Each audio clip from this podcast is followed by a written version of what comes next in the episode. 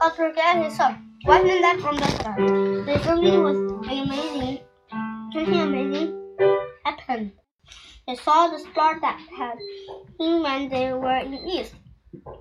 Saw that the wise men went into the house where Jesus was staying. They saw the star leading them. Wise men were filled with joy. When the wise men entered the house, they saw Jesus with his mother Mary. The wise men got down on their knees and worshipped the Son that God had sent into the world.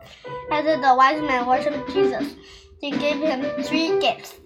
They gave, they gave him gold, one of the most expensive metal in the world. They, all, they also gave him frankincense, a special perfume to worship God. Finally, they gave him myrrh and perfume that was sometimes put on people's body before it was burned.